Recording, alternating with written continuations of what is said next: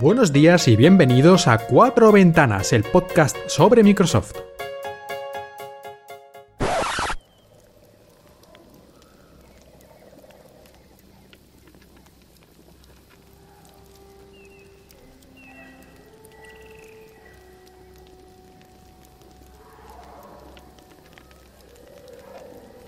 ¿Qué expresión es esa? ¿Tan viejo parezco, unos jóvenes ojos? No, claro que no. Sí, es así. Enfermo estoy. Viejo y débil. Cuando a los 900 años llegues tú, no será tu aspecto tan bueno. ¿ah? Pronto descansaré. El sueño eterno, ganado lo tengo. Maestro Gates, tú no puedes morir. Fuerte soy por el dinero, pero no tanto. Necesito su ayuda. He vuelto para completar mi entrenamiento. Más entrenamiento no. Conoces, Satya, lo necesario. Entonces, ya soy un CEO.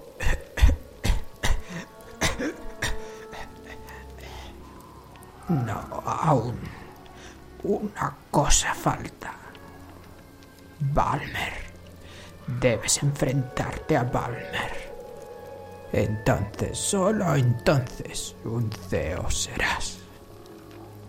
Maestro Gates, es Darth Palmer, mi padre. Descansar necesito. Sí, descansar. Descansar. Maestro, necesito saberlo.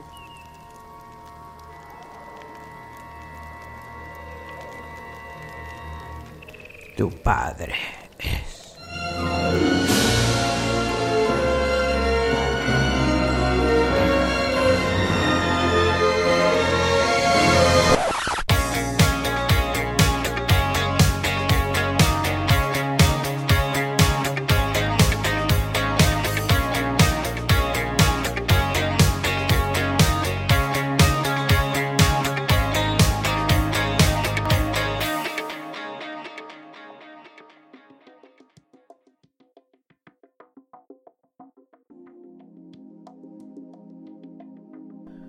Buenos días y bienvenidos a Cuatro Ventanas y aquí estamos, un episodio más, un año más, hablando sobre Microsoft. Este ha sido un año cargado de novedades, de cosas inesperadas, sin ir más lejos, por ejemplo, que Windows 10 fuera gratuito, la aparición de nuevos interfaces como es el caso de HoloLens, el este casco holográfico, o la aparición del primer portátil jamás hecho por Microsoft, el Surface Book. Y hablando de Windows 10, hace apenas unos pocos meses que salió, a finales del mes de julio, pero en este momento, al terminar el año, ya lleva más de 200 millones de dispositivos activos, con lo que no lleva un mal paso para conseguir su objetivo final, que es el de más de mil millones de dispositivos en los dos primeros años de vida. Es la versión de Windows que más rápido se ha instalado, normal también porque es gratuito y además ha tenido unas críticas bastante buenas. Y de los PCs nuevos que se están vendiendo, ya el 87% llevan Windows 10 preinstalado. E incluso en la empresa y en la escuela, que son uno de los lugares que más son reticentes al cambio, ¿no? Porque tienen que cambiar muchos equipos y puede ser un dolor de cabeza si hay algún pequeño, incluso pequeño problema en el software, por lo tanto suelen retrasar bastante las actualizaciones, pues dice Microsoft en una entrada en su blog oficial que ya el 76% de los principales clientes que tienen en la empresa y en la escuela, el 76% ya están probando, ya están teniendo programas piloto para la instalación, para la implantación de Windows 10. Y de momento eh, tienen ya más de 22 millones de equipos funcionando en este mundo empresarial. Y con estas cifras de equipos instalados es normal también que la tienda de Windows, que apareció con Windows 8, pero que hasta este momento había estado un poquito no muerta, ¿no? A veces la gente exagera con esta idea de que no hay aplicaciones en la tienda de Windows. Es cierto que podría haber muchas más y de mejor calidad, pero sí que había algunas cosas interesantes. En todo caso, durante estas últimas semanas, sobre todo con las fiestas navideñas, se ha multiplicado por dos el número de, de aplicaciones vendidas en la tienda de Windows, que además ya sabemos que ahora está unificada, tanto Windows 10 de sobremesa como Windows 10 Mobile y se han generado casi cinco veces más ingresos comparado con lo que había con lo que se había conseguido con la tienda de Windows 8. Así que no está nada mal, naturalmente empezaban de muy abajo, ¿no? Los números, así que claro, cualquier cosa va a parecer un gran incremento. De todas formas, es una buena noticia.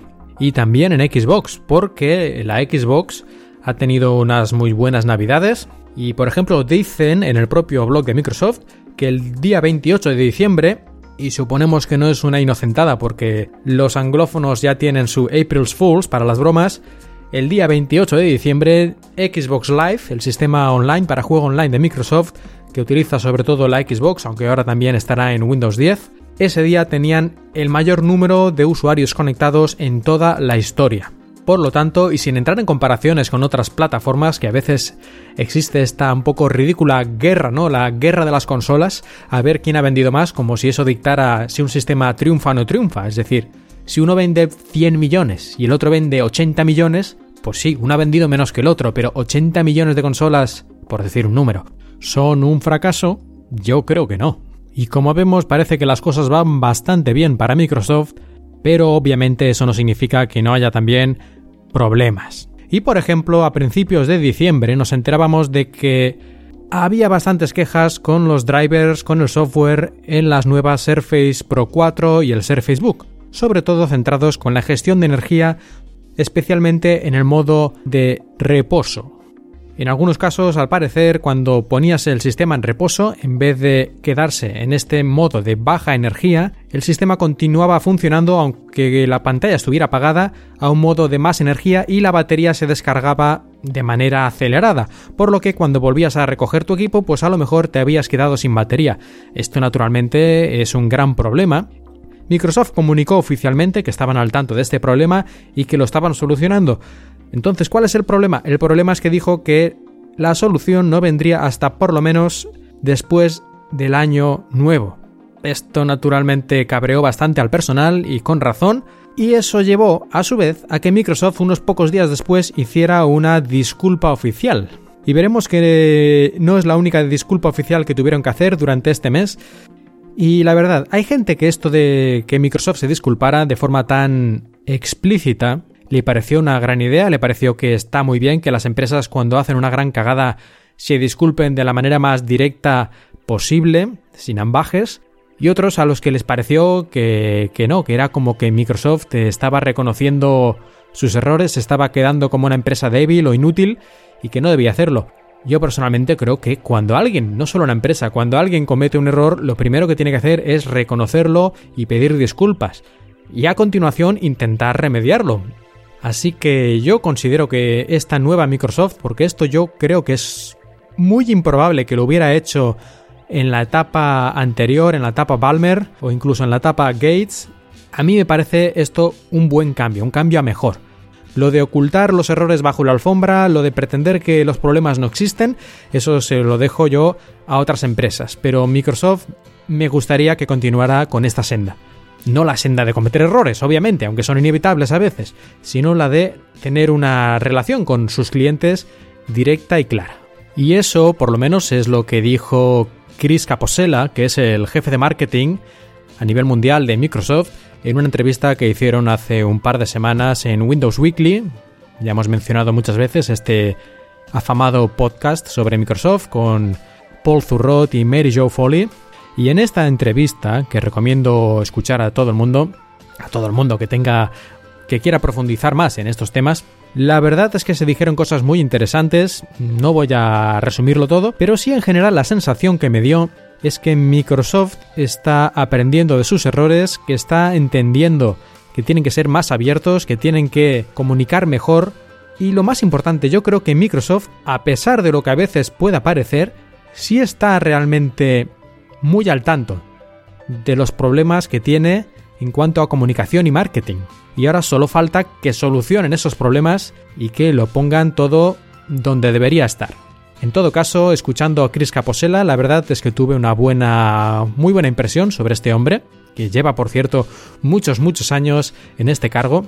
Y aunque esto puede sonar un poco extraño, pero me gustó que Caposella parecía una persona normal. Es decir, decía cosas con lógica y como si estuviera hablando con, con sus amigos y no haciendo los típicos, eh, las típicas frases de relaciones públicas que dicen una cosa pero ya sabes que están queriendo decir otra y al mismo tiempo te están ocultando una tercera cosa. Pareció un hombre muy claro, muy sincero y vamos a ver, vamos a ver en este año 2016 qué hace Chris Caposela, jefe de marketing de Microsoft a los que tengáis ese problema que mencionábamos de que la batería se descarga en las nuevas Surface y Surface Book. Una cosa que podéis hacer es cambiar en las opciones del sistema, las opciones de energía, decir que en vez del sistema irse a dormir, lo que ahora realmente se conocía como Connected Standby, es decir, que está durmiendo pero en realidad el sistema todavía está conectado, descargando actualizaciones o mensajes, pues en vez de eso poner que se vaya el sistema a hibernación, con lo cual se guardará en memoria todos los datos, es decir, el sistema cuando continúes estará en el mismo punto, pero mientras tanto estará completamente apagado, sin gastar energía y sin estar conectado ni descargando mensajes ni nada. De momento esa es la mejor opción hasta que se solucione este problema. Que yo creo, por cierto, que no es exactamente culpa de Microsoft, sino bastante tiene que ver con los drivers que hace Intel para su nueva plataforma, estos procesadores Skylake que acaban de salir, la Surface Pro 4 y el Surface Book fueron uno de los primeros productos en llevar esta plataforma Skylake y yo creo que van por ahí los tiros bastante de estos problemas con la gestión de energía. En todo caso, y hablando de Surface Book, pronto, muy pronto va a estar disponible en 10 países más. Ya dijimos en el anterior episodio que iba a estar en un lanzamiento limitado al principio a Estados Unidos y poco más. Hace muy poquito ya empezó la pre-reserva en China y en Hong Kong. Y ahora ya han dicho que habrá en este mes de febrero 10 nuevos mercados. Se van a abrir al ser Facebook. Y tenemos ahí a Austria, Australia, el Reino Unido, Francia, Alemania, Suiza y Nueva Zelanda. Y también un poquito después Japón. Por desgracia, como habéis podido escuchar, todavía no está España ni muchos otros países como podría ser eh, en Latinoamérica, pues no están en la lista, pero es un primer avance. Y la parte buena es que cuando por fin nos lleguen el Surface Book, es de suponer que todos estos problemas de software estarán solucionados completamente o prácticamente eh, del todo. Y es que como yo siempre digo, cuando un producto nuevo sale, sobre todo si es un producto muy innovador, espérate por lo menos tres meses antes de comprarlo, porque estas cosas pasan prácticamente siempre. Puede haber un problema de un tipo, puede ser de hardware, puede ser de software, o puede ser de falta de, aplicaciones para ese nuevo sistema, lo que sea. Pero yo siempre, como mínimo, me espero tres meses antes de comprar un producto realmente novedoso.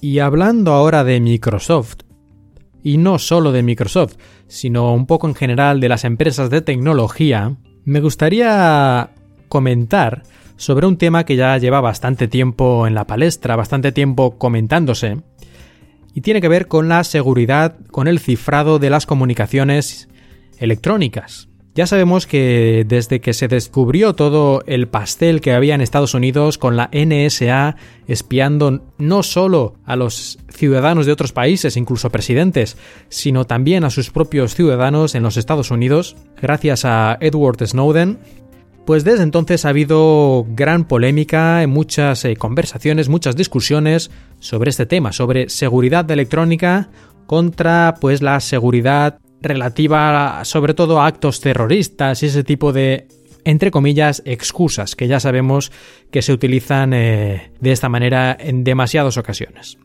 En todo caso, si esto no era suficiente, esta discusión, digamos, en Estados Unidos o también en Europa, ahora naturalmente ha llegado el caso de China.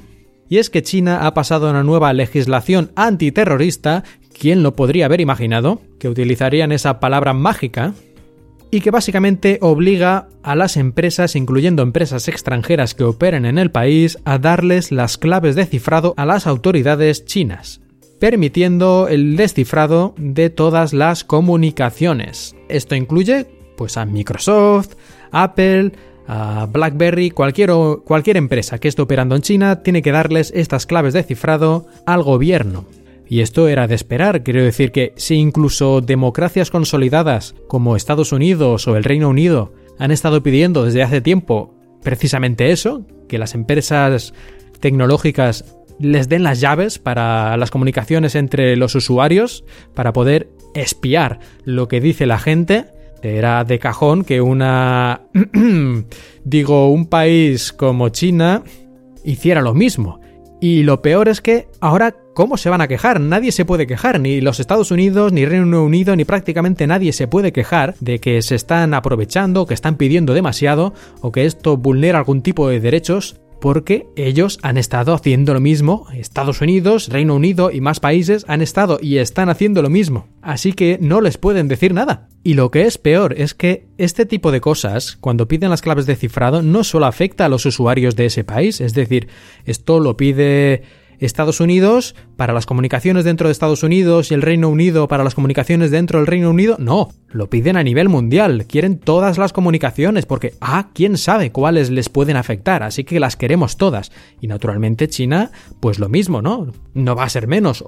El gobierno chino potencialmente tendrá acceso a todas las comunicaciones que hagamos a nivel mundial con los sistemas pues Skype o iMessage o cualquier otro. Y como decía, no les van a poder decir nada porque incluso en Estados Unidos hace unos meses un juez pidió a Microsoft que le diera datos, datos sobre una cuenta de usuario, sobre unos correos electrónicos, ahora no recuerdo exactamente, pero la cuestión es que le pedía a Microsoft, este juez de Estados Unidos, información que no estaba en Estados Unidos, estaba en un servidor en Irlanda, y en teoría sujeto a las leyes de protección de datos y otro tipo de Irlanda. Pero el juez dijo que nada, que Microsoft es una empresa de Estados Unidos y que le pide los datos y los quiere y que no le importa dónde estén. Por lo tanto, jurisdicción mundial, al parecer. Claro, esto es un problema complejísimo porque en la era de Internet las fronteras, los países dejan de tener sentido y sin embargo los países todavía quieren mantener su soberanía y ahora ver cómo conjugamos eso, cómo conjugamos que un juez de un país pida datos a una compañía de ese país, pero los datos estén en otro país y el otro país tiene otra legislación diferente sobre esos mismos datos. Aquí hay un choque clarísimo. Y yo creo que la única manera de solucionar esto va a ser, aunque no lo veo que vaya a ocurrir en poco tiempo, una legislación mundial relacionada con Internet y con los datos. Futuro negro, veo yo, esto... En fin, yo no quiero ser pesimista, pero esto cada vez pinta peor y esperemos que al final la, sensatez prevalezca sobre los intereses de algunos pocos. Y he mencionado antes que se suele utilizar la excusa del terrorismo para atacar las libertades básicas, para espiar a los ciudadanos, y además es que son excusas muy vagas porque, por ejemplo, los ataques recientes que hubo en la ciudad de París, con esa excusa ya el gobierno francés está intentando cambiar la legislación para permitir un, una menor protección para las comunicaciones de los ciudadanos, comunicaciones sobre todo electrónicas, que al final va a resultar que están más protegidas las comunicaciones por carta que electrónicas y, bueno, pues los terroristas van a empezar a mandarse cartas y postales. Pero bueno, en todo caso, es que por ejemplo, en ese caso, en los atentados de París, los terroristas eran conocidos, estaban fichados y estaban seguidos, y sin embargo se produjeron los atentados, es decir, la culpa no fue de que no pudieran escuchar sus conversaciones, sino una descoordinación entre los diferentes cuerpos policiales de varios países. Así que no veo aquí yo qué motivación pueden dar para facilitar espiar a los ciudadanos, si eso no hubiera solucionado nada. Aparte de que es obvio que si haces ilegal el cifrado, por ejemplo, de las comunicaciones, o el ilegal el cifrado sin dar tu clave al gobierno, yo creo que, no sé, es una intuición que yo tengo, pero yo creo que los terroristas y criminales en general, creo que eso de las leyes como que no va mucho con ellos, ¿eh? Así que me parece a mí que ellos continuarían utilizando cifrados y además cifrados incluso más indetectables, camuflando las conversaciones en imágenes, en música o en cualquier otro lugar que haga imposible no solo saber lo que están diciendo, sino incluso que se están comunicando. Así que este tipo de ley, prohibir el cifrado o limitarlo, solo afectaría a la gente, digamos, normal, a la gente que no tiene realmente nada que ocultar o nada criminal que ocultar. E incluso haría al país menos seguro, ya que las comunicaciones en muchos casos, por ejemplo, pequeñas, medianas empresas, que no tendrían acceso tampoco a un cifrado realmente seguro, estarían a merced de los propios criminales, de los ladrones de información, de los ladrones de tarjetas de crédito, de los propios terroristas. Es decir, harías más inseguro el país a cambio de prácticamente ningún beneficio real. Y después de esta charla pseudo apocalíptica, vamos a algo un poquito más eh, distendido. Vamos a hablar de Windows Phone o Windows Mobile o como lo queráis llamar, francamente. Eh, no es lo más importante. Lo más importante es el Surface Phone, del cual ya hablé en el episodio anterior. Recordamos este teléfono que se supone que está desarrollando Panos Panay, Pepe, como lo conocemos aquí. Pues Pepe está desarrollando este teléfono en teoría, aunque hasta el propio Caposela de, que mencionábamos antes, el jefe de marketing de Microsoft, en su entrevista dijo, dejó entrever que, sí, que están trabajando en ello realmente. Así que hay bastantes pistas y prácticamente se da por hecho que es real. En el anterior episodio lo mencionaba como una posibilidad bastante razonable. En estos momentos yo creo que lo podemos dar por seguro. No hay fecha, no hay nada, no hay datos, pero ya parece estar absolutamente claro que un Surface Phone o el Phone, ay no, que eso ya existe. Bueno, pues no lo podrán llamar así, desgraciadamente. Pero sí, un teléfono creado por Panos Panay por el equipo de Surface viene seguramente en 2016 y eso significaría además que llevan bastante tiempo trabajando en él, porque un teléfono de estas características no se hace en unos meses. Y respecto a Windows 10 Mobile, que por cierto dijimos en el anterior episodio que iba a salir ya oficialmente para los dispositivos que están en el mercado ya actualmente, que la gente ya tiene, iba a poder actualizarse a mediados del mes de diciembre y como habréis podido comprobar los que tengáis un teléfono con Windows 8, Windows Mobile, Windows Phone 8.1, no ha sido así.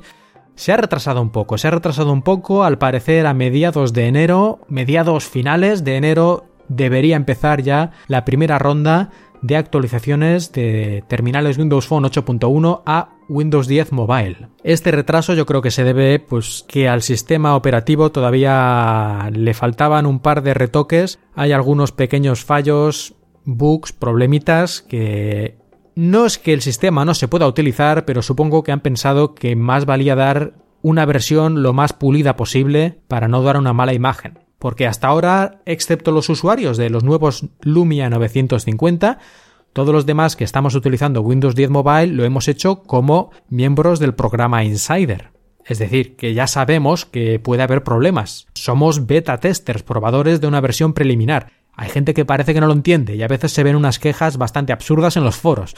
Pero bueno, es así. Si eres del programa Insider, estás probando una versión inacabada con fallos conocidos o desconocidos del el software, del sistema operativo. Pero una cosa buena que nos hemos dado cuenta durante estas semanas, porque ocurrió con los Lumia 950, es que a partir de ahora, de que ya se instale Windows 10 en los terminales, las actualizaciones las va a controlar de forma mucho más directa Microsoft. Y es que hasta ahora, con Windows Phone, y como ocurre también con otros sistemas operativos, como es el caso de Android, las operadoras móviles de telefonía tenían que dar el visto bueno a pulsar un botón para que realmente se empezaran a distribuir las actualizaciones del sistema. Con Windows 10 parece que no, parece que Microsoft tiene, si no el control completo, un control mucho más fuerte de cuándo se van a distribuir las actualizaciones y como decía hemos visto ya en los nuevos teléfonos, en los 950, que pocos días después de que una nueva versión saliera para los Microsoft Insiders, para los Windows Insiders, esta gente que está probando la versión preliminar, pues a los pocos días, cuando ya se vio que esa versión era bastante estable, se lanzó, se mandó a los teléfonos Lumia 950 normales, los que no estaban inscritos en el programa Insider. Y según confirmó Terry Myerson, esto va a ser la tónica habitual, es decir, una vez ya tengamos instalado Windows 10 Mobile en nuestros teléfonos, cuando haya nuevas actualizaciones, en cuestión de días deberíamos tenerla. No a lo mejor el primer día, que hay gente que también es muy impaciente. Esto seguramente, si es como el Windows de sobremesa, lo van a hacer escalonadamente, es decir, no el primer día todos los teléfonos, sino a lo mejor cada día pues un 20% de los teléfonos, o lo que ellos estimen necesario.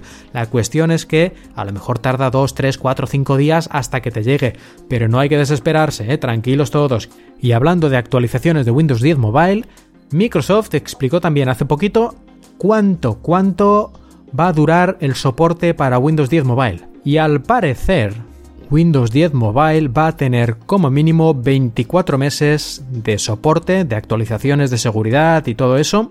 24 meses, 2 años a partir de que se instale una versión del sistema. Como Windows 10 se va a ir actualizando poco a poco, yo creo que estos 24 meses es un mínimo, pero que en la práctica la mayoría de los terminales van a tener actualizaciones durante bastante más de 24 meses, siempre que el hardware, la memoria, el procesador lo permitan. Podría haber algún caso, eso sí, sobre todo teléfonos que no sean fabricados por Microsoft, que el propio fabricante abandonara ese teléfono y decidiera no actualizar los drivers, el firmware o algunos otros eh, apartados que impidieran recibir nuevas actualizaciones de Windows 10. Esto podría pasar. Sin embargo, yo creo que incluso en esos casos es probable que podamos continuar siendo actualizados si nos enrolamos, y nos apuntamos al programa de Windows Insiders. Pero en todo caso yo soy optimista para que la mayoría de teléfonos que salgan con Windows 10 o que se actualicen a Windows 10 Mobile tengan eh, más actualizaciones y más mejoras durante bastante más de dos años. Y después de hablar de software, vamos a hablar otra vez un poco más de hardware. Y es que en el episodio anterior mencionamos que algunos analistas, algunos reviewers, algunos de los escritores de tecnología que habían comentado sobre los nuevos teléfonos Lumia 950, y ya me quejé yo bastante de que algunas de esas reseñas eran poco profesionales, pues mira, un punto más a mi favor es que algunas de estas reseñas decían que la pantalla del 950 tenía como poco contraste, que estaba como aguada, ¿no? Así suavizada, que no destacaba mucho los colores ni el contraste ni nada. Y a mí eso me sorprendía mucho porque es una pantalla AMOLED. Y si destacan por una cosa ese tipo de tecnología, es porque el contraste es extremo, es muy elevado. Y los colores son muy saturados, de hecho a veces demasiado si no está el terminal calibrado. Y justamente, después de unas semanas se ha visto, se ha visto que... Y cuando digo se ha visto, quiero decir con métodos de análisis, con técnicas, con analizadores de pantalla, no simplemente me parece, yo creo que, no, no, ya con datos precisos. Tenemos aquí desde la web GSM Arena, por ejemplo, una prueba de la pantalla del Lumia 950 en el que se ve que la pantalla no tiene, no solo no tiene ningún problema en cuanto a contraste y colores, sino que en realidad lo que ocurre es que tiene una calibración perfecta prácticamente.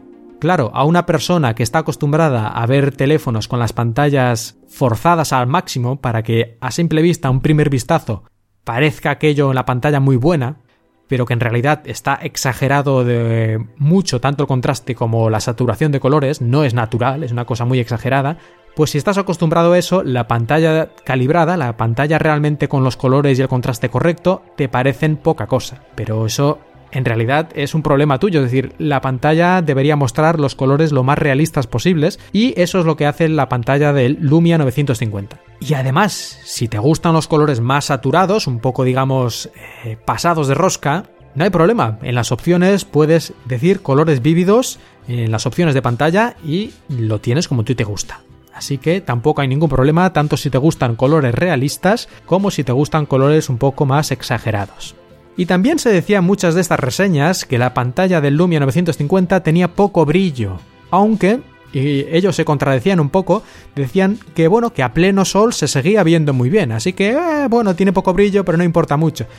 ¡Ay, qué misterio! No tiene poco brillo, pero se ve bien a pleno sol. Y naturalmente, como son entre comillas muy profesionales, no se preocuparon de investigar esta extraña situación. Bueno, pues también vemos en este análisis de GSM Arena, esta web, que lo que ocurre es que si pones el teléfono con el brillo en modo manual, que hay tres opciones, bajo, medio y alto, aunque lo pongas en alto, el brillo no es excesivamente elevado. Lo que hay que hacer es ponerlo en automático, pues el teléfono él sí puede decidir cuando detecta, por ejemplo, que hay una luz muy fuerte como luz solar, decide aumentar muchísimo más el brillo.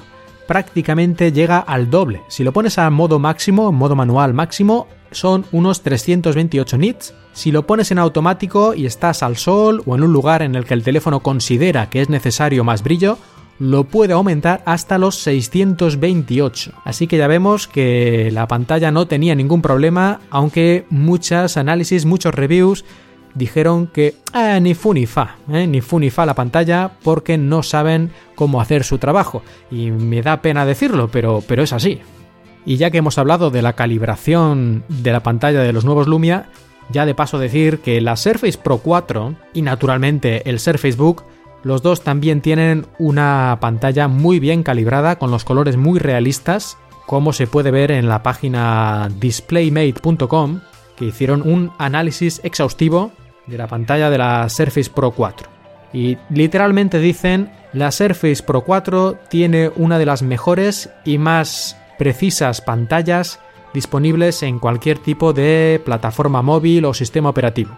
A mí personalmente me alegra que Microsoft se tome tan en serio la, no solo la calidad de la pantalla en sí, sino la calibración, es decir, si no está ajustada la pantalla correctamente, individualmente para cada dispositivo, pues puede que tengamos una pantalla muy buena, pero el resultado final no será óptimo. Ya avisamos en el anterior episodio del Lumia 550, que salió junto con los 950. Es un teléfono de gama baja, ya lo dijimos, pero ahora que ya ha salido y está disponible en varios lugares, podemos ya hablar sobre las eh, sensaciones, sobre las opiniones que están teniendo las personas que lo han podido probar. Y en general, para un teléfono de este, de este tipo de precios, parece que están bastante contentos. Es un teléfono muy barato, pero tiene pantalla HD, tiene una cámara trasera decente, una cámara frontal para selfies de 2 megapíxeles, que bueno, no está mal tampoco, pantalla glance, es decir, podemos eh, ver notificaciones que nos hayan llegado sin tener que despertar el teléfono, lo podemos ver siempre en la pantalla activado, sin gastar casi energía. Y naturalmente es un sistema, es un teléfono que viene ya con Windows 10 Mobile. Así que, ¿qué pega le podemos encontrar a este teléfono? Pues yo creo que una de las más importantes, las, sobre todo para gente que viene de otros sistemas, y es la que se menciona siempre prácticamente con cualquier reseña de un dispositivo Windows 10 son las aplicaciones. En estos días últimamente estamos viendo bastantes nuevas aplicaciones, aplicaciones universales, llegar a la tienda de Windows, incluso aplicaciones que habían abandonado la tienda hace unos meses o un año o dos años, pues ahora están volviendo gracias a las aplicaciones universales de Windows 10. La falta de aplicaciones, aunque parece que está mejorando bastante, y más que va a mejorar, sobre todo cuando vemos que ya hay más de 200 millones de dispositivos con Windows 10 y aumenta cada día de forma rápida, pues a pesar de eso, ya explicamos hace un par de episodios del podcast que Microsoft estaba creando varios puentes, lo que ellos llaman puentes, para facilitar la creación de aplicaciones compatibles con Windows 10. Y había varios puentes que ya explicamos en su momento, algunos relacionados por ejemplo con transformar una página web en una aplicación nativa, otra que era transformar aplicaciones clásicas, Win32 de Windows de sobremesa, convertirlas para que pudieran ponerse en la tienda de Windows, y los más interesantes seguramente, sobre todo para los teléfonos, eran dos proyectos, el proyecto Astoria y el proyecto Islandwood, que permitían transformar respectivamente aplicaciones de Android y aplicaciones de iOS, iPhone, sobre todo, transformarlas en aplicaciones eh, que pudieran funcionar en teléfonos Windows 10 Mobile. El proyecto Astoria de transformar, de hacer que funcionaran aplicaciones Android en Windows 10 Mobile ha sido de momento por lo menos cancelado.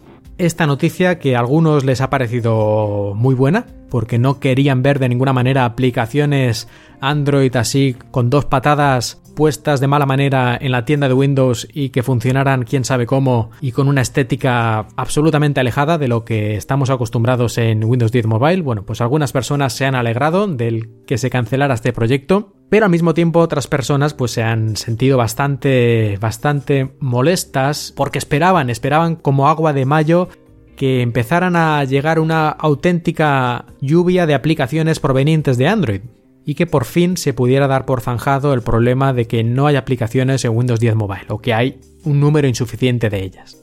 Personalmente yo creo que estoy más con el primer grupo, yo casi que me alegro no sé, a lo mejor me equivoco, a lo mejor hubiera sido algo muy bueno, pero yo mm, eso de ver aplicaciones que en realidad no eran aplicaciones nativas de Android transformadas en aplicaciones universales de Windows, sino que era una especie de emulador o máquina virtual que hacía funcionar estas aplicaciones. No sé, a mí siempre me pareció una especie de pastiche, un pastel ahí bastante raro, que no sé si realmente hubiera funcionado bien o no. Y seguramente también los desarrolladores hubieran dicho, ¿para qué programar Windows 10 Mobile si podemos hacer una aplicación de Android, luego apretar un botón que funcione en Windows 10 Mobile, que funciona medio mal, que los botones y la interface no tienen nada que ver con Windows 10 Mobile? Bueno, pero funciona, ¿no? No lo sé, yo casi que prefiero no haber visto eso. En todo caso, ya no importa lo que nos guste o nos disguste, el proyecto Astoria cancelado por lo menos de momento. Y el otro proyecto que he mencionado, el proyecto Islandwood, para portar las aplicaciones de iOS de Objective-C hasta aplicaciones universales de Windows, ese parece que continúa, aunque de momento retrasado, todavía no hay fecha para lanzamiento oficial, aunque ya vimos aplicaciones hechas con este sistema como Candy Crush y alguna otra. No lo sé, ya veremos qué pasa con este Island Boot. Yo este sí que espero que llegue a buen puerto, porque además, en mi opinión, las mejores aplicaciones, las más pulidas, las más bonitas, las más innovadoras, suelen salir primero o incluso en exclusiva para iOS. Ya veremos al final cómo acaban estos, si consiguen terminar este Island Wood y que funcione realmente bien. De momento hay que esperar y a ver si en este 2016 al final lo consiguen sacar. Y hablando de la falta de aplicaciones, hace unas semanas Steve Ballmer, antiguo CEO de Microsoft, hizo unas polémicas declaraciones. Y esta declaración básicamente venía a decir que Microsoft tenía que permitir que funcionaran las aplicaciones Android en Windows Mobile, que como acabamos de ver no va a ocurrir de momento. Pues eso, que las aplicaciones Android tenían que ir en Windows Mobile y que era la única forma de que se terminara la escasez de aplicaciones, que las aplicaciones universales eso no iba a funcionar. Bueno, pues estas declaraciones de Steve Ballmer, la verdad es que me hacen bastante gracia, porque él es el responsable directo o el principal responsable de que Microsoft perdiera el tren de la revolución de los smartphones, allá por el año 2007. Él es el que se rió del iPhone cuando se presentó, el que dijo que no le auguraba gran futuro, el que incluso hizo una especie de performance en la que se enterraba al iPhone en la calle, hicieron como una procesión funeraria en la que enterraban un iPhone prácticamente antes de que saliera. Ya no sé por qué hizo esto. Pero bueno, la cuestión es que este hombre ahora nos dice que la solución perfecta es que vengan las aplicaciones de Android a Windows Phone, a Windows Mobile. Pues yo casi que lo tomo como una señal, una señal inequívoca de que lo que hay que hacer es definitivamente parar el proyecto Astoria no por un tiempo, sino absolutamente para siempre y que nunca, nunca, nunca jamás vengan las aplicaciones de Android a Windows Mobile. Porque si lo dice Steve Ballmer, yo hago lo contrario, por si acaso. Bueno, y ya más en serio, la verdad es que es curioso, ¿no? Que cuando Steve Ballmer era el CEO de Microsoft, prácticamente todos los analistas y los comentaristas decían que, hablando en plata, que Steve Ballmer era un payaso, que no tenía ninguna visión y que básicamente lo que decía eran tonterías. Cuando era CEO de Microsoft, la gente pensaba eso. Y ahora que hace dos años que ya no es CEO de Microsoft, que ya no pinta nada, ahora cuando dice cosas negativas o cosas así Sí, bueno, negativas, porque está diciendo que las aplicaciones universales no tienen ningún futuro por ellas mismas, pues ahora parece que todos se ponen de acuerdo en que este Steve Ballmer sí que es un auténtico genio, sabe de lo que habla, que tiene más razón que un santo. Pues no, si antes era un payaso, ahora de repente cuando dice Steve Ballmer lo que ellos quieren oír no se convierte en un genio. Si antes no tenía ni idea y yo creo que un poco sí que le faltaba un poco de visión a este hombre, como se demostró, pues ahora sigue sin tener idea y seguramente menos que antes, porque ni siquiera está al timón de Microsoft el día a día sabiendo cuáles son los planes. Así que Steve Ballmer, muchas gracias por tu opinión, pero te la puedes guardar. Y yo no sé si Satya Nadella, cuando escucha este tipo de cosas, habla con Balmer y le dice algo, por ejemplo, cállate la boca y o no, pero yo creo que sí que debería hablar con él, si no lo ha hecho, ponerse duro un poco y decir, a ver, Balmer, un poquito de por favor. Aunque pensando lo mejor, creo que Nadella debería tener mucho tacto al hablar con Balmer, porque como se cabre, vamos a tener un problema. Ya hemos visto cómo se puede poner Balmer cuando está un poquito excitado, y más vale tenerlo tranquilo.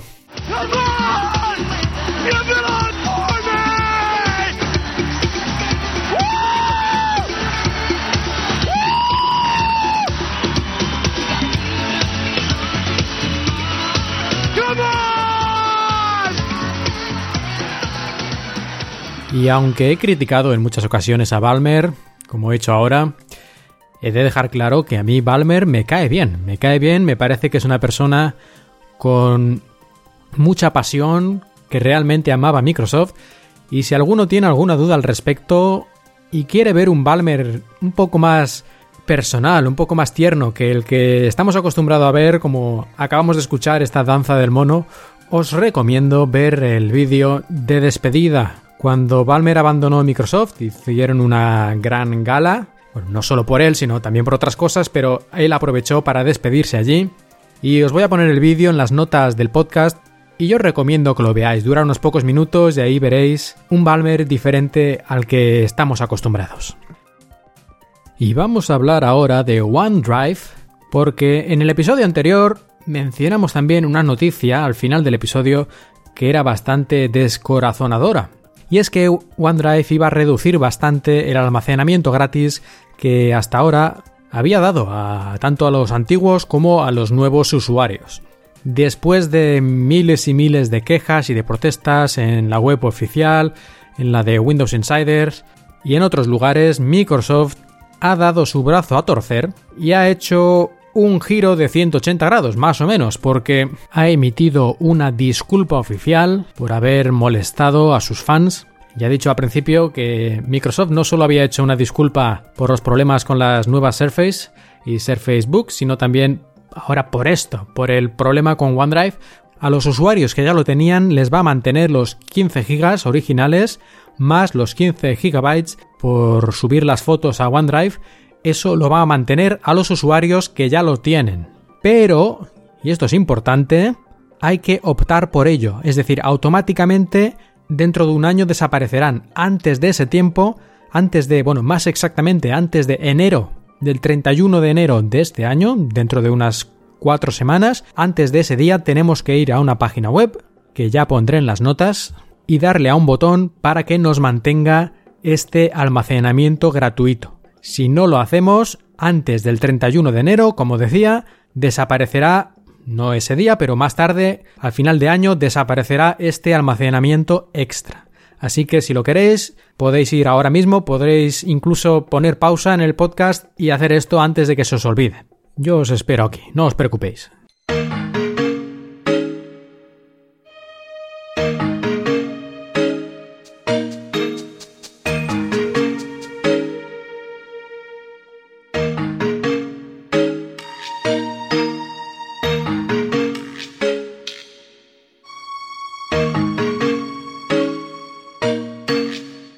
La única duda que quedaba era saber por qué se hizo esto de quitar los gigas a los usuarios para después devolvérselos pidiendo disculpas. Es decir, parece un poco raro que no lo tuvieran esto mejor pensado.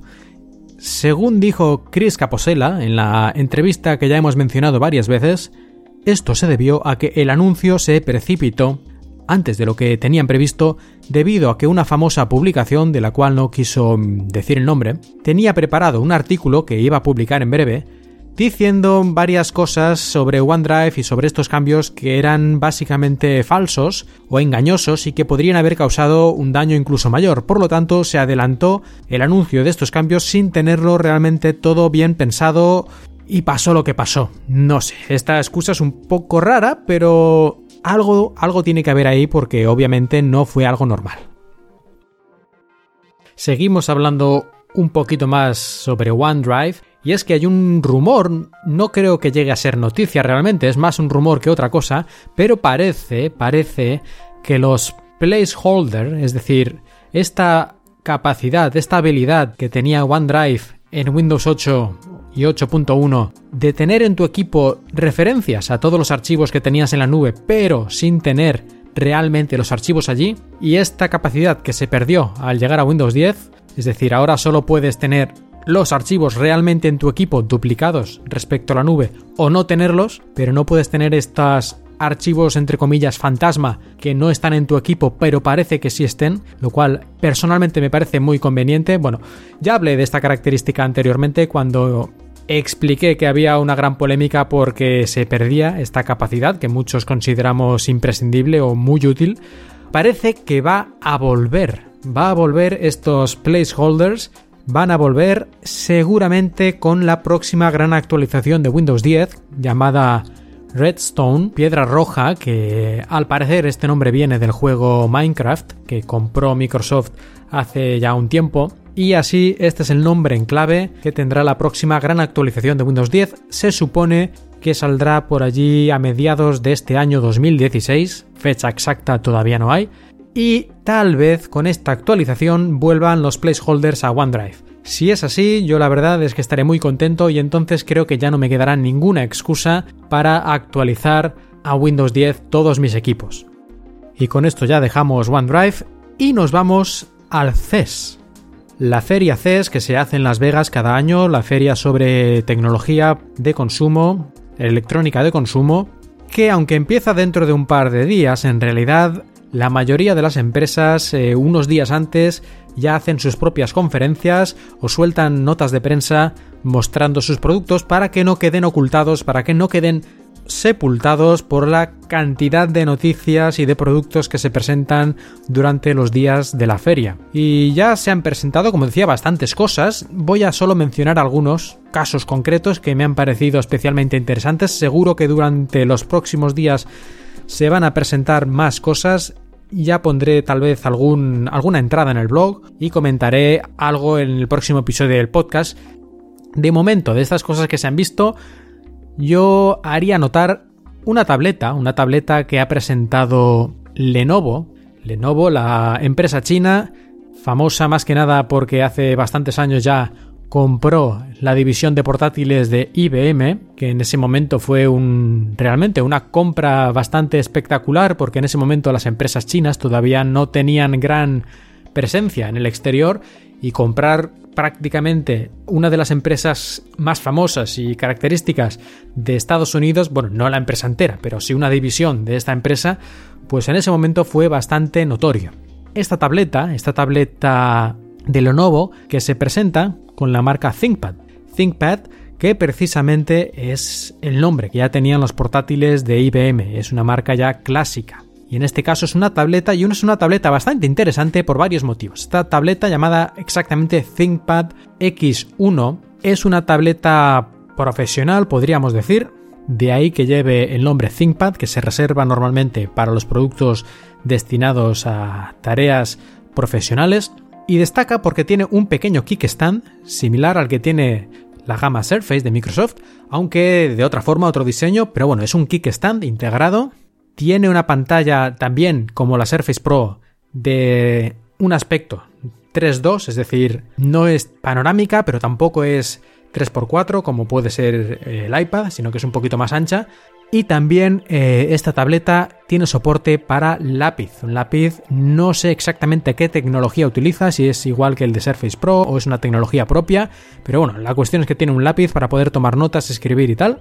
Y aparte de que el diseño sigue las líneas de ThinkPad, es decir, así un diseño bastante cuadrado, negro, como serio pero al mismo tiempo que da una sensación de robustez importante, lo más curioso es que esta tableta es ampliable, porque en la parte inferior se pueden añadir diferentes eh, añadidos. En principio han, presentado tres de estos añadidos que podemos conectar a la parte de abajo y forman parte integral de la, de la tableta. Y el primero es una batería extra que hace que amplíe en 50% la duración del tiempo que podemos utilizar este dispositivo. De unas 10 horas pasa a 15 horas.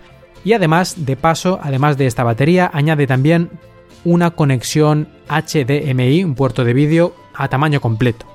Otro de estos módulos, de estos añadidos que podemos poner, se compran aparte, por supuesto, es eh, uno que lleva un proyector para poner ahí nuestras presentaciones, nuestros vídeos, proyectarlos en la pared y esto va incluido en este módulo. Y el último módulo, que es eh, de uso no tan común, es un módulo que incluye una cámara Intel RealSense de tres dimensiones que nos puede servir, por ejemplo, para hacer eh, imágenes en tres dimensiones de objetos. Es decir, capturar un objeto y convertirlo en un modelo 3D que podemos importar en un programa, en un software como AutoCAD u otros y allí pues modificarlo, ampliarlo, cambiarlo o lo que queramos. Es decir, podemos capturar objetos en tres dimensiones con esta cámara Intel RealSense. Y naturalmente esta tableta Lenovo X1, ya que es una tableta profesional, incluye también, bueno, incluye, se puede comprar también junto con ella un teclado, un teclado magnético que se adhiere a la parte inferior y que mantiene la mayoría de las características de los teclados Lenovo, que son muy famosos por su buena calidad, incluyendo los botones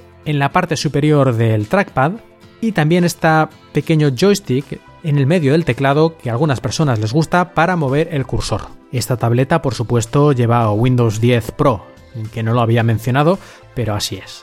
Y otro producto que también creo que vale la pena mencionar es un teléfono. Es un teléfono con Windows 10 Mobile y que lo hace la empresa taiwanesa Acer o Acer. Es el llamado Liquid Jade Primo Smartphone, Liquid Jade Primo Smartphone ¿eh? en español, que la verdad es que es un nombre bastante horrendo, pero bueno, no importa demasiado. La cuestión es que es uno de los primeros teléfonos de gama alta, si no el primero, que llega con Windows 10 Mobile. Y bueno, gama alta, no es tan gama alta como podría ser los Lumia 950, pero no está nada mal tampoco, tiene 3 GB de RAM, 32 GB de memoria interna, no ampliable según he podido ver, eso es una pena, pero bueno, 32 GB de memoria interna tampoco está mal, una cámara de 21 megapíxeles, aunque no creo que llegue al nivel de los mejores, una pantalla de 5 pulgadas y media de 1080p, AMOLED y un procesador Snapdragon 808. Es decir, estas especificaciones son bastante buenas, no son al máximo máximo nivel, pero se quedan bastante cerca. Y además soporta eh, Continuum, es decir, podemos conectar un teclado, un ratón y utilizar bastantes de las aplicaciones eh, de Windows 10 Mobile, las que lo soportan, como si fueran casi casi un ordenador normal, un ordenador de sobremesa. El teléfono, por lo visto, será lanzado a mediados o finales del mes de febrero, así que no falta mucho. Y el precio, aunque eso dependerá de cada país, en principio parece que va a ser aproximadamente unos 100 euros menos que el Lumia 950. Y aunque esto no estoy completamente seguro, parece que ese precio incluye el, dock, el teclado y el ratón para utilizar Continuum. Aunque esto no lo acabo de ver completamente claro, pero me parece entender que es así. En todo caso, es una muy buena noticia que vayan apareciendo teléfonos de Windows 10 Mobile que no sean de la propia Microsoft y sobre todo si son teléfonos de gama alta. Y con estas noticias muy preliminares de lo que nos va a ofrecer la Feria de Electrónica de Consumo CES desde Las Vegas, llegamos ya a la sección de noticias breves y curiosidades. Y empezamos con eh, Skype. Skype, que desde hace no mucho nos permite invitar a una conversación en grupo a personas que no tengan Skype instalado, enviándoles un enlace en el que directamente desde su navegador pueden unirse a nuestra conversación con las demás personas. Esta característica que se utiliza desde el Skype, el programa de Skype de escritorio, tanto de Windows como de Mac, y ponemos añadir, no, crear un grupo nuevo, y ahí nos aparece nuestra lista de contactos, y abajo hay una opción, podemos ver una, línea que dice invitar a otras personas y hay para copiar y pegar el enlace a esta dirección de, de la web de Skype que podemos mandar por correo o de otras maneras o por mensajería instantánea a las personas que queramos que se unan a esta charla. Esta característica no funciona en todos los países, parece que en principio en Estados Unidos e Inglaterra y que poco a poco se irá añadiendo a otros lugares. Si tenéis interés en alguna ocasión de invitar a alguien a una conversación de varias personas o solo esa persona en Skype, lo podéis hacer aunque esa persona no tenga instalado Skype en su equipo, ni tenga cuenta Microsoft, ni nada de nada.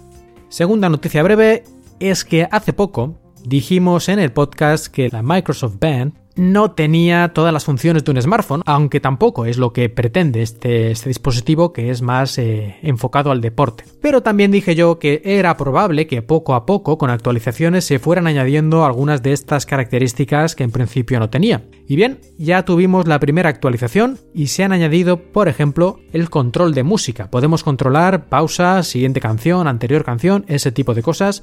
Ahora se puede controlar desde la Microsoft Band 2 gracias a esta actualización de software.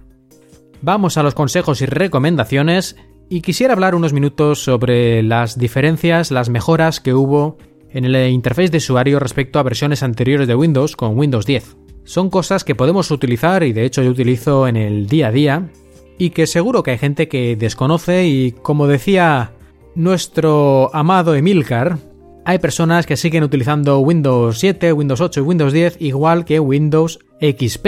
Así que la primera característica que apareció en Windows 7, continuó en Windows 8 y ha sido mejorada en Windows 10 es Snap Assist. ¿Esto en qué consiste? Esto consiste en que podemos organizar de manera más sencilla nuestras ventanas. Si hacemos clic sobre la parte superior de una ventana para moverla y la arrastramos hasta el borde derecho o izquierdo de la pantalla, la aplicación se formateará, cambiará su tamaño y su forma para ajustarse a esa mitad de la pantalla, mitad izquierda o mitad derecha. Si arrastramos la ventana hasta la parte superior, se hará a pantalla completa.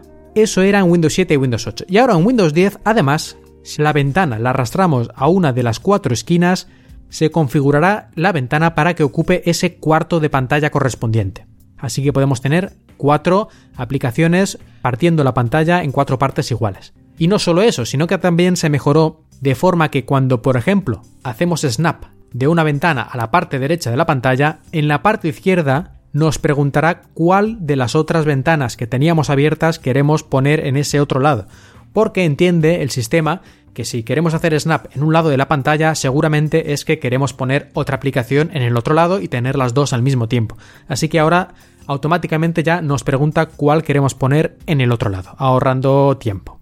Bueno, pues esto, Snap, muy útil, lo utilizo muchísimo. Ahora mismo, por ejemplo, tengo la mitad izquierda de la pantalla el programa de grabación de audio y en la parte derecha tengo el guion del podcast. Y lo he puesto en un segundo, izquierda-derecha, cada uno a su lado, sin tener que ir ajustando poco a poco. Otro cambio que vino con Windows 10 es la vista de tareas, la vista de tareas a la cual se accede pulsando un botón que hay en, en, la barra de tareas de Windows, de Windows 10, o también pulsando el botón de la tecla de Windows del teclado y al mismo tiempo el tabulador. Ya sabemos que en Windows pulsamos la tecla de Alt y tabulador para cambiar de aplicaciones. Bueno, pues en este caso es tecla de Windows y tabulador y nos aparecerán todas las ventanas que tengamos abiertas. De forma similar a lo que en macOS 10 se llama Exposé. Es algo parecido, aunque también, bueno, también está en escritorios de Linux y en otros lugares, no, no es que sea precisamente exclusivo de macOS 10. En todo caso, no solo podemos ver estas aplicaciones abiertas con pequeñas imágenes de cada una, sino que ahí en esta pantalla podemos crear y quitar escritorios virtuales, de manera que podemos agrupar en un escritorio virtual varias aplicaciones, por ejemplo las aplicaciones de productividad, y en otro escritorio virtual tenemos ahí puestos unas aplicaciones de juegos que estamos haciendo otro tipo de tareas, es decir, podemos organizarnos mejor las ventanas en vez de tenerlas todas juntas en la misma pantalla, las tenemos en dos o en tres o en más escritorios virtuales organizadas de la manera que nos sea más conveniente y podemos cambiar de un escritorio virtual a otro, de forma mucho más rápida y sin tener que empezar a mover ventanas arriba y abajo. Y por último, una de las novedades más obvias que llegó con Windows 10 es el centro de actividades, al cual se, se llega también pulsando un botón abajo a la derecha en la barra de tareas o pulsando la combinación de teclas Control más A. Y en este centro de actividades aquí tenemos todos los eh, mensajes que nos vayan llegando, todas las notificaciones van apareciendo ahí, incluyendo por ejemplo las eh, actualizaciones que haga Windows. Y en la parte inferior tenemos unas mini baldosas con las que podemos activar y desactivar bastantes de las funciones del sistema, como puede ser el Wi-Fi, el Bluetooth y otras cosas. Incluso tenemos un botón que pulsando nos crea una nota, una nota en OneNote directamente. Estas tres mejoras que hemos visto, Snap Assist, la vista de tareas y el centro de actividades, tres pequeñas cosas que, que han llegado o han mejorado con Windows 10 y que si tenéis este sistema pues deberíais utilizar. Incluso el Snap Assist, que parece algo muy sencillo, realmente cuando te acostumbras a utilizarlo te hace la vida más fácil y hace varios episodios yo estuve lamentando la pérdida en Microsoft Office de los clip art, de estos pequeños dibujitos que podías buscar e incluir en tus documentos, porque eran de bastante buena calidad y además la mayoría eran clip arts de formato vectorial, con lo cual se podían ampliar a un tamaño muy grande sin que perdieran calidad. Finalmente, aunque en el momento en que dije esa noticia todavía funcionaban, al final, como habían previsto, desaparecieron. Ya no se pueden utilizar más estos clip art de Microsoft. dentro de Office y hay que hacer una búsqueda en Bing, lo cual pues no siempre da resultados adecuados. Por suerte he encontrado una, una web que se llama openclipart.org en la que hay muchísimos clipart de bastante buena calidad de muchos temas y que francamente me han sacado de un apuro en más de una ocasión. Así que ya sabéis, y además no os tenéis que preocupar por si tienen copyright o lo que sea, porque todos los clipart, todos estos dibujitos que hay en openclipart.org son todos de licencia libre, es decir, son de dominio público. Así que perfecto, ¿qué más podemos pedir? Y ahora me gustaría recomendar un pequeño software, un programa muy pequeño, pero que en más de una ocasión me ha salvado de la locura.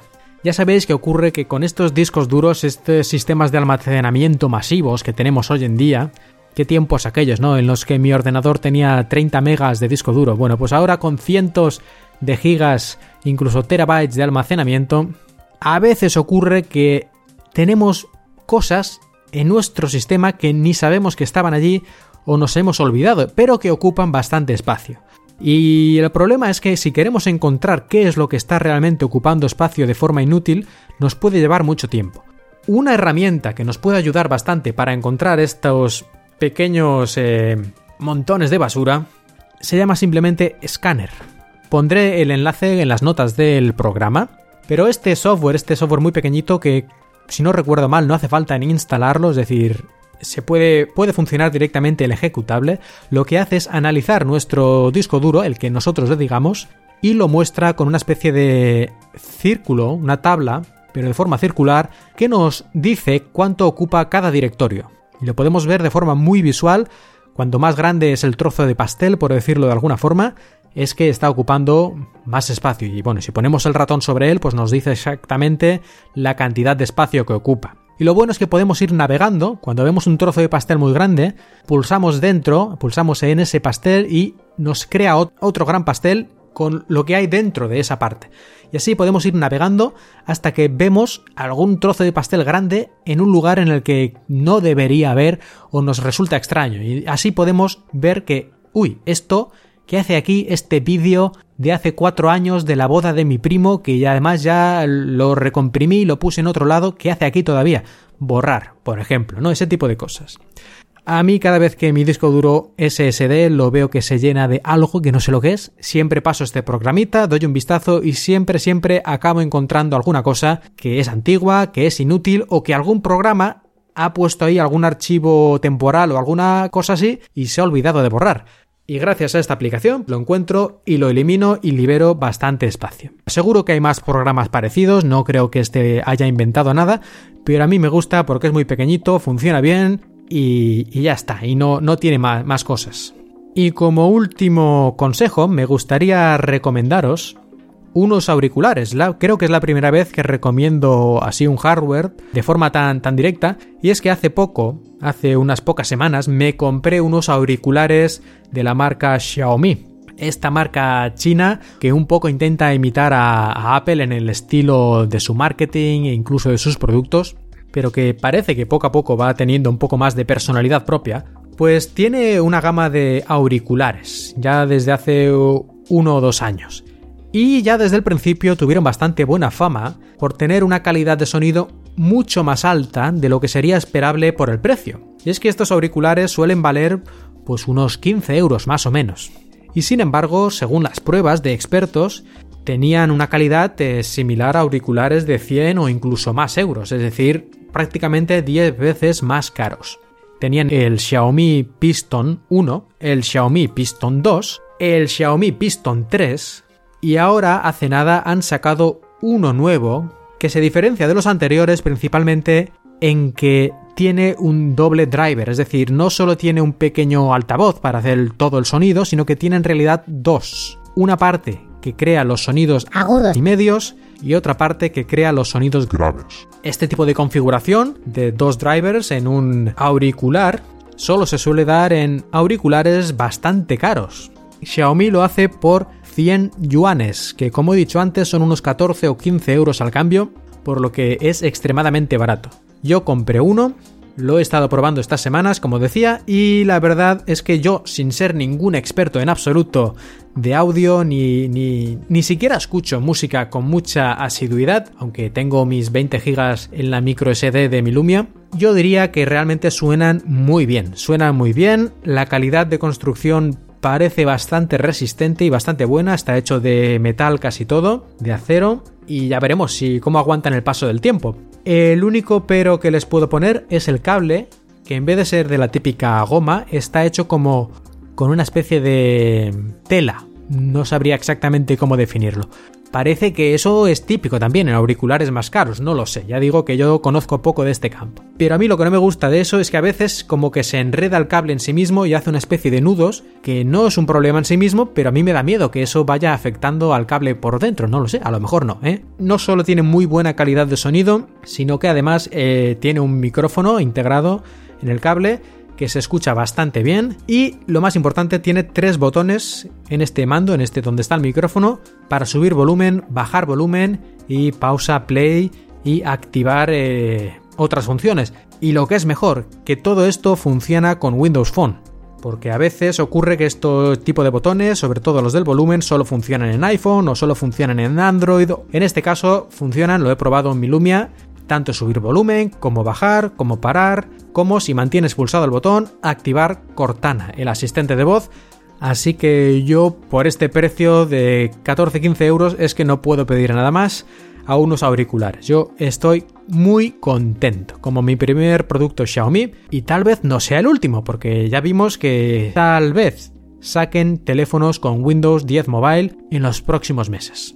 Si alguno de vosotros quiere adquirir este Xiaomi, de momento creo que está oficialmente solo aquí en China a la venta, aunque seguro que se puede adquirir con varios importadores pagando un poquito más de precio. Pero bueno, si en vez de 14 o 15 euros pagáis 20 o 22 o 23, yo creo que sigue siendo un producto que vale la pena.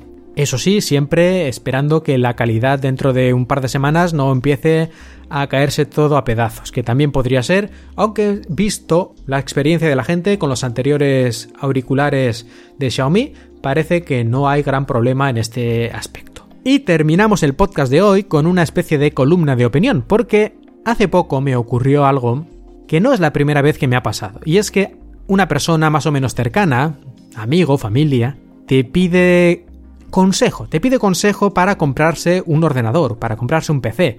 Naturalmente te piden consejo porque saben que eres un maldito friki y que por lo tanto estás al tanto de todas estas cosas y les vas a dar un buen consejo. Bueno, hasta aquí todo tiene más o menos sentido.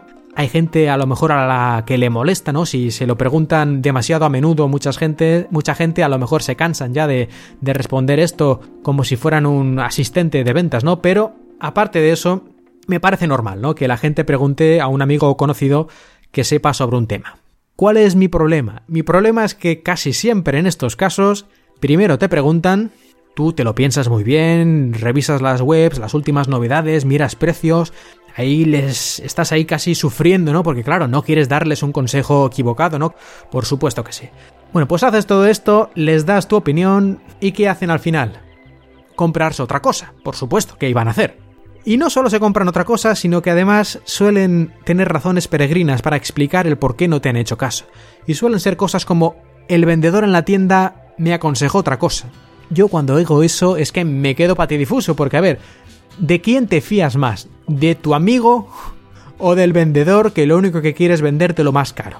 Es que es completamente absurdo, pues me ha pasado no una vez, sino varias.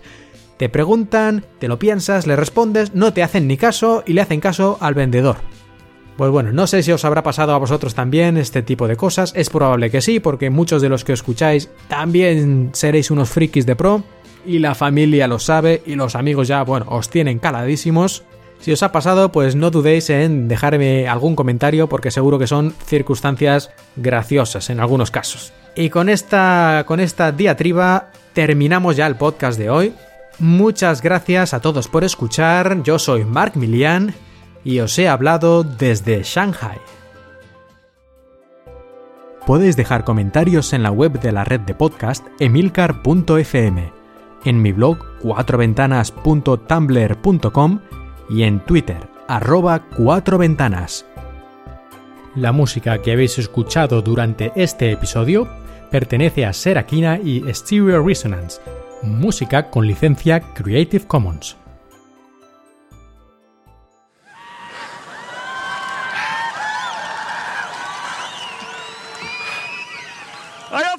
words for you.